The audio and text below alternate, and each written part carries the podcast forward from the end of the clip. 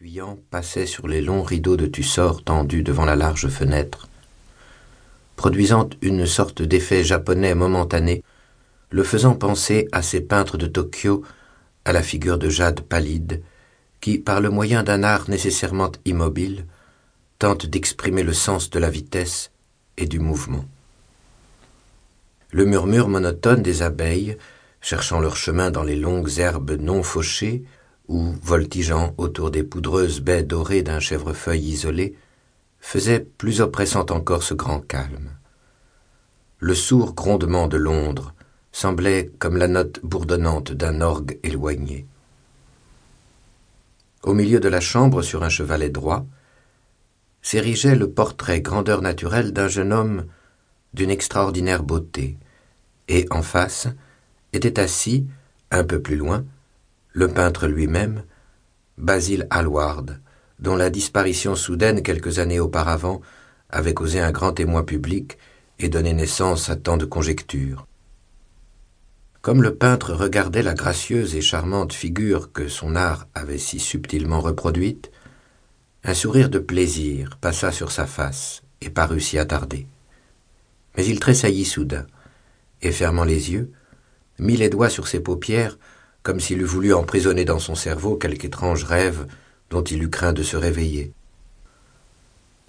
Ceci est votre meilleure œuvre, Basile, la meilleure chose que vous ayez jamais faite, dit Lord Henry, languissamment. Il faut l'envoyer l'année prochaine à l'exposition Grosvenor. L'académie est trop grande et trop vulgaire.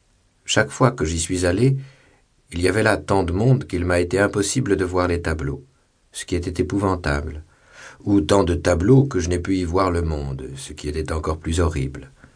Grosvenor est encore le seul endroit convenable. Je ne crois pas que j'enverrai ceci quelque part, répondit le peintre, en rejetant la tête de cette singulière façon qui faisait se moquer de lui ses amis d'Oxford. Non, je n'enverrai ceci nulle part.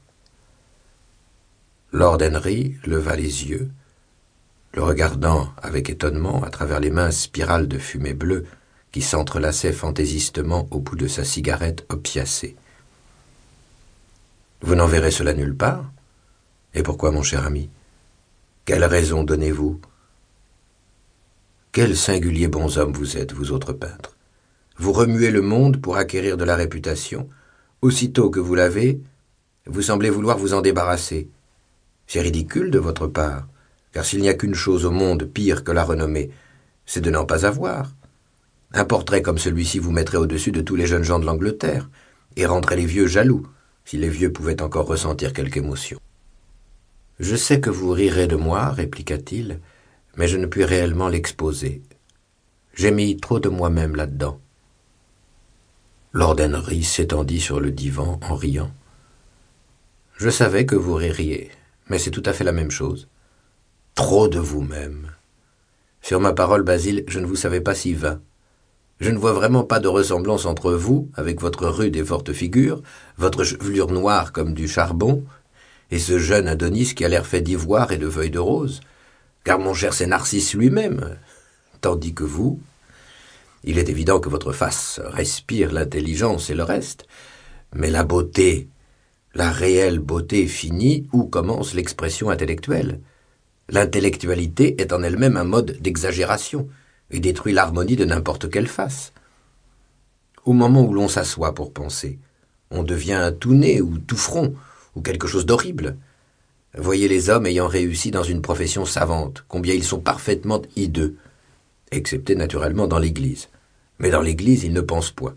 Un évêque dit à l'âge de quatre-vingts ans ce qu'on lui a appris à dire à dix-huit, et la conséquence naturelle en est qu'il a toujours l'air charmant.